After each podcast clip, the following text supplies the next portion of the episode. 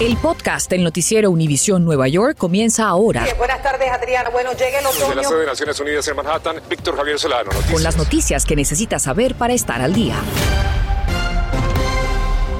Buenas tardes, le saluda Adriana Vargasino desde el estudio.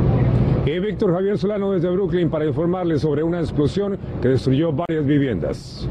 Bueno, en relación con la investigación todavía no hay resultados concluyentes, sí alguna información preliminar, pero antes de contarles sobre eso, les quiero mostrar que ya ha comenzado prácticamente el proceso de demolición, no de una, sino de tres viviendas. Vamos a ver el reportaje sobre las versiones de posible gas, fuga de gas como causa de esta explosión.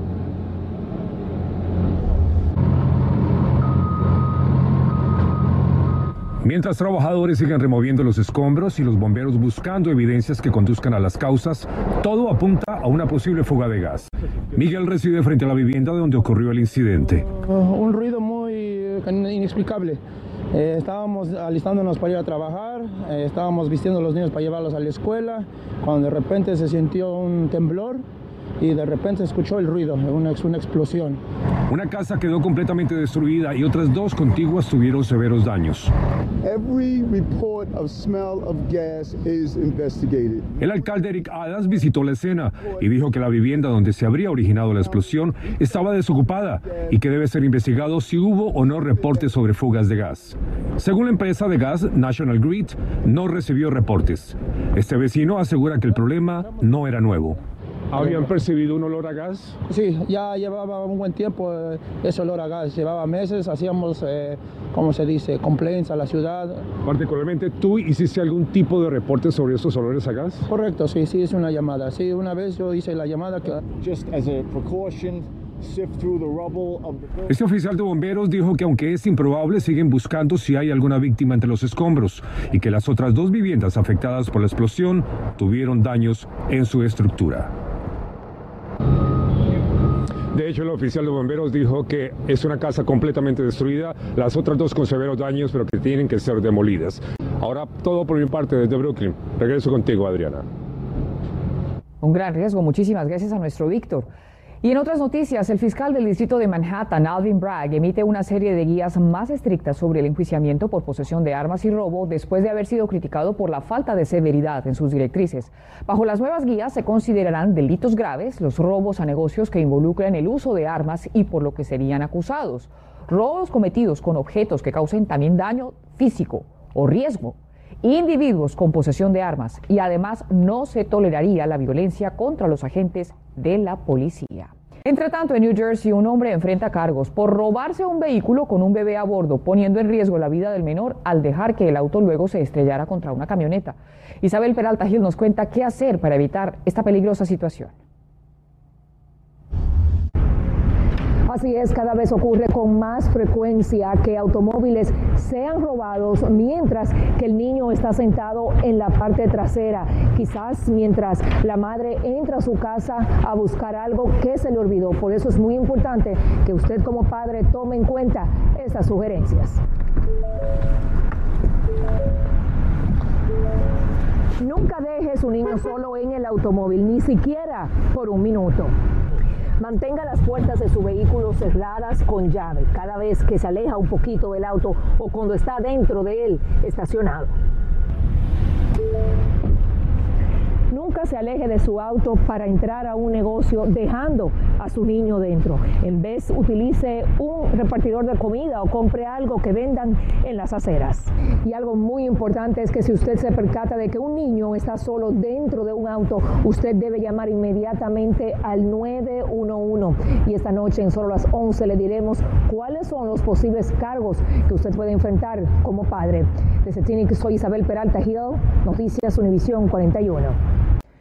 Neoyorquinos se quejan por la acumulación de basura en las aceras de la ciudad de Nueva York y los problemas de salud que pueden traer. Y Berenice Garner hizo un recorrido por Chelsea en Manhattan y nos muestra la situación y también nos explica qué podemos hacer como residentes para disminuir el problema.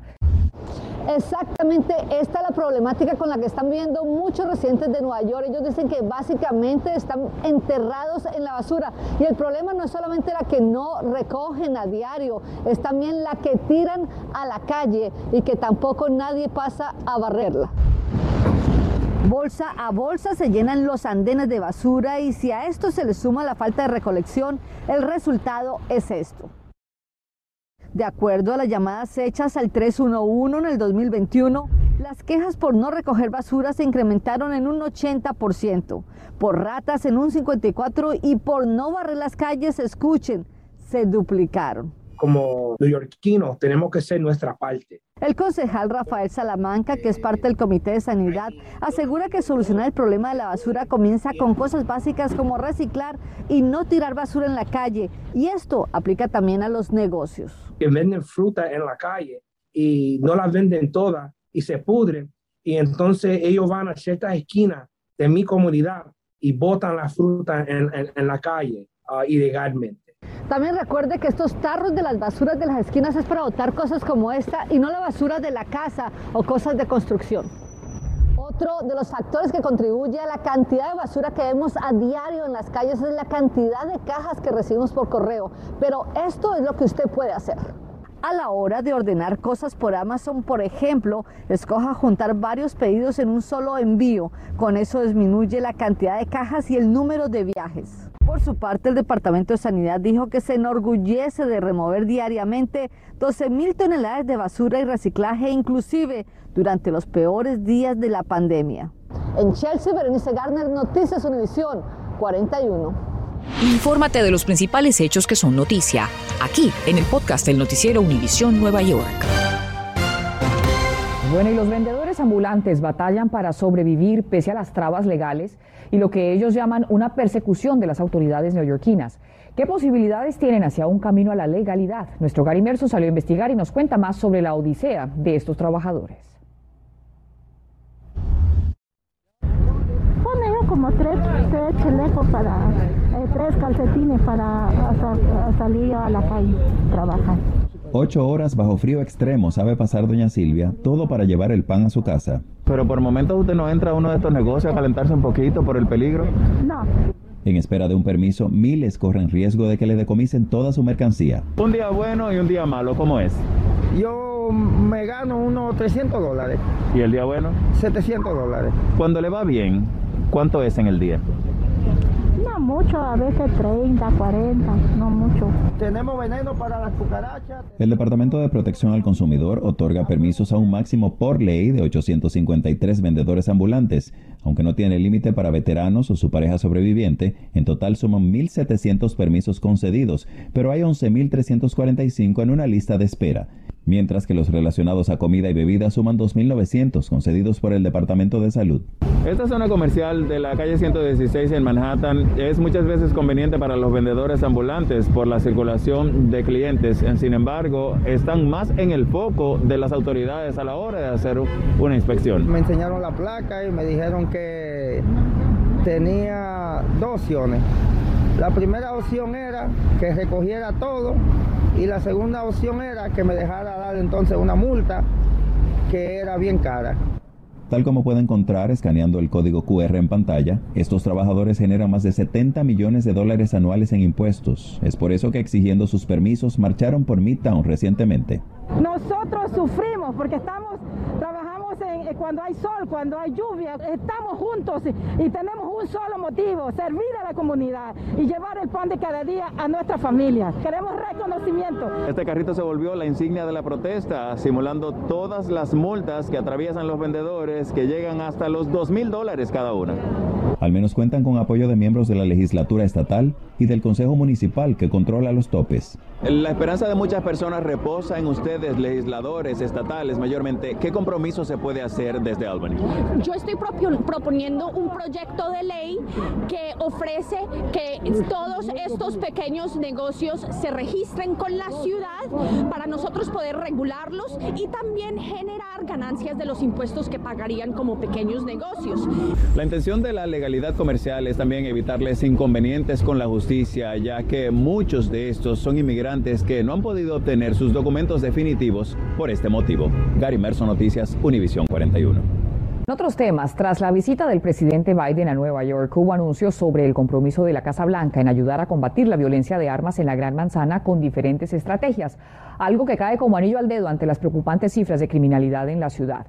Vean esto, según datos de NYPD, en este mes de enero la criminalidad tuvo un aumento del 38.5%, registrando 9.566 crímenes este año, comparado a 6.905 en 2021. Uno de los delitos más preocupantes siguen siendo los tiroteos, que aumentaron en casi un 32%.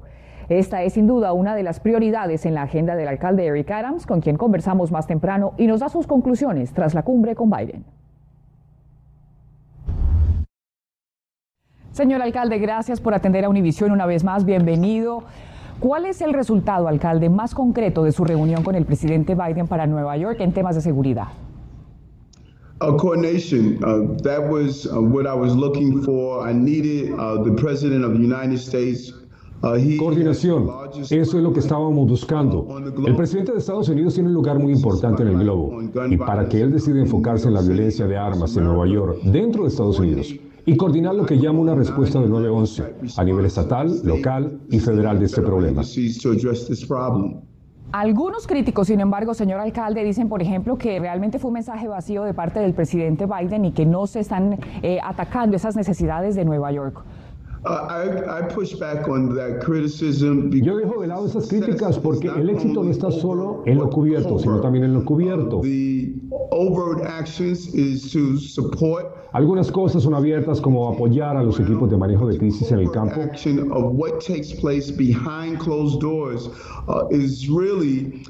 Pero también en acciones para atacar lo que pasa a puerta cerrada. Traer juntos al FBI, ATF y NYPD, así como otras entidades para perseguir a esa gente peligrosa en el país y en nuestra ciudad. ¿Cuál es el próximo paso, alcalde, para acabar con el famoso Iron Pipeline de armas, ese flujo de otros estados de armas hacia Nueva York? It, that is the role of the ATF. That's a federal agency that Esa es la tarea de ATF, una agencia federal que acumula datos importantes de quienes están poniendo armas ilegales en nuestras calles. Una vez que identifiquemos a esos vendedores de armas que participan en estas acciones, detendremos el flujo de armas hasta nuestras calles, a la vez que lidiamos con las armas que ya están en nuestros vecindarios. Gracias por escuchar el podcast del noticiero Univisión Nueva York. Puedes descubrir otros podcasts de Univisión en la aplicación de Euforia o en univision.com diagonal podcasts.